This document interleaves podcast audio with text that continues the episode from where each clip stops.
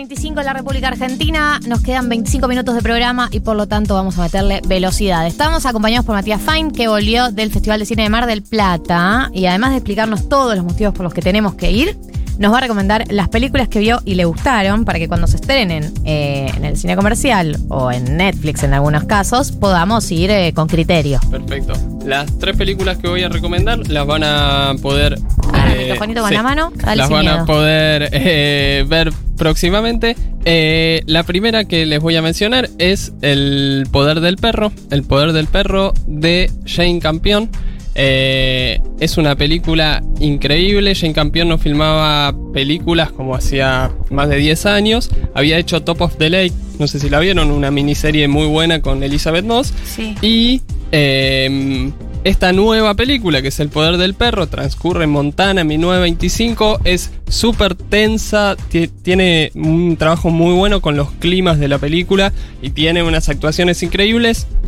Eh, los protagonistas son Jesse Plemons, el de Pienso en el final, el que también está. Uy, sí. de los mejores. ¿En dónde más está? Porque me lo conocíamos de otro eh, lado. está en Fargo, está en Breaking Ah, Es el Bad. de Breaking Bad, es el niño más. Es el, es Sí, el sí. psicótico de Breaking el- Bad. el- el- sí, el- la el persona niño más mala del mundo. espectacular, Eh, espectacular. bueno, la rompe toda y el otro es Benedict Cumberbatch, sí, que es, Cumberbatch. eh, Cumberbatch. es Sherlock. Sherlock. Bueno, eh, los papeles de ellos son increíbles y toda la película, más allá de las actuaciones, está construida. Me la quiero anotar. ¿Cómo Sí, se llamaba El nuevo? poder del perro de Jane Campion.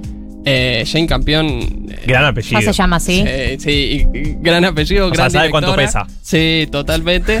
¿Sabe cuánto pesa la Copa del Mundo? Sí. El campeón, ¿sabes? y no, eh, es una gran película y se estrena en Netflix el primero de diciembre. Bien, bien. Así que dátelo. sí, no, no sé todavía si se va a estrenar en cines comerciales, pero en Netflix va a estar el primero de diciembre, así que recomiendo mucho que la vean. Otra película que vi y me gustó muchísimo es El perro que no calla, no confundir con El Anna poder del perro, la de Anna Katz. Es una película muy interesante, muy particular, con un humor muy eh, personal de Anna Katz. eh, Que me cae mil puntos Sí, ella. me acuerdo que acá hablamos en algún momento también de la entrevista en comedia. Sí. Eh, bueno, es súper interesante en relación a lo que dice ahí la película porque está trabajada de, de una forma muy, eh, muy interesante y la están dando en el Gaumont y la están dando en cines comerciales, así que se estrenó Esa el se la jueves. pueden ir a ver. La pueden, Yendos. la pueden ir a ver y está bueno películas argentinas ir a verla en la primera semana, el fin de semana, así que Así que queda en taquilla. Sí, sí, sí. Bueno, Así que vale la pena ir a verla. Está hecho. Y la última recomendación es una recomendación obvia, es una recomendación que creo que eh, hice antes de ver la película y ahora la confirmo que, que la película de Paolo Sorrentino fue La mano de Dios. Es todo lo que uno esperaba que fuera desde que se anunció esta película. Transcurre en Nápoles en la década del 80. Está eh, construida recontra lo Paolo Sorrentino, mezclando esta cosa de lo grotesco y lo exagerado con la parte más íntima, más sensible de los personajes. Y al mismo tiempo es una historia muy autobiográfica, con muchas cosas que le pasaron a él, con algunas cosas que habíamos conversado en esa columna. Así que vale un montón la pena verlo. Obviamente está la cuestión de Maradona en Nápoles y eso es muy emotivo también. En el Festival de Mar del Plata se ovacionó cinco veces. Eh, la verdad que es un peliculón. Vale mucho la pena verla. Se va a estrenar este jueves en cines comerciales y después va a ir a Netflix, si no me equivoco, el 22 de diciembre. Yo les sugiero que la vean en cines, pero bueno, si no se puede, en Netflix va a estar eh, en fin de diciembre.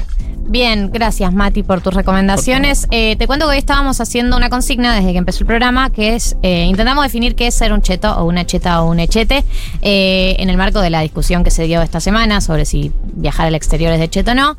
Eh, y la gente puede participar en el 11 40 66 000 y eh, la persona que aporte, el aporte, vale la redundancia, que nosotros eh, creamos que es el más relevante, se va a ganar este kit de blasfemia que tengo a mi lado, que incluye una tote bag, cartera de tela que puedes usar como cartera, una remera, un par de medias, una carterita refrigerante, vinos blancos. O sea, es un premiazo, solo tienen que participar en la consigna y además mandar una captura de que nos están siguiendo en Spotify.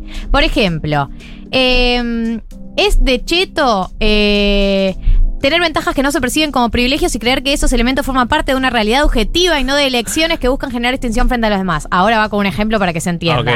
Por ejemplo, proponer salidas a lugares chetes e invitar personas que no tienen el mismo nivel de ingresos y hacerlo antes de fin de mes. Sí. Bien. Sí. sí, sí, sí, claramente sí. Acá Vicky también dice el bronceado dorado perfecto desde agosto, septiembre. Totalmente Y otra que yo comparto 100% es vestirse de blanco y colores claros con gafas grandes y súper caras. Sumo, para mí, tener ropa cara que no sea negra.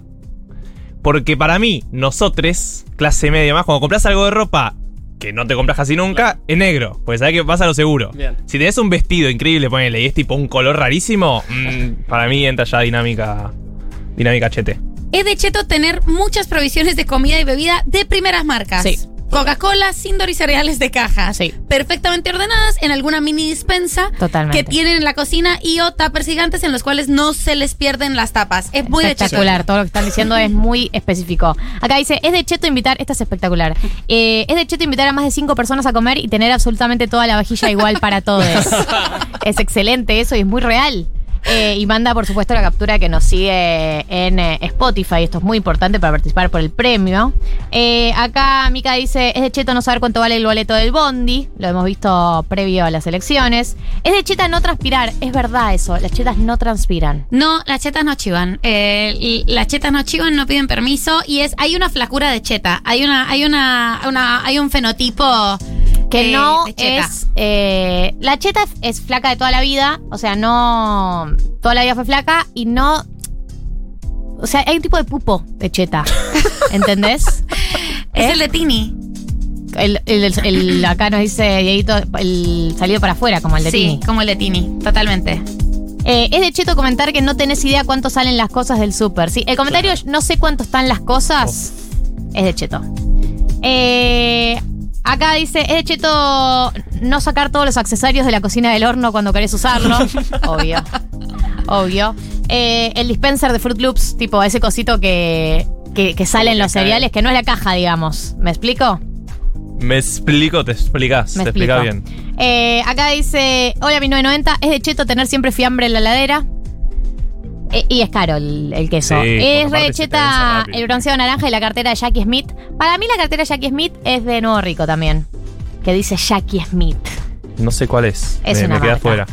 Eh, acá dice Pili con su segundo, Ignacio, Luisina y Recoleta son chetos. Eh, debo decir algo, eh, esto es importante. Los nombres de Cheto en Argentina son horribles. Gervasio es un nombre muy feo. Yo no lo podía creer como es, es un nombre, y tengo entendido que es un nombre muy de Cheto. Sí.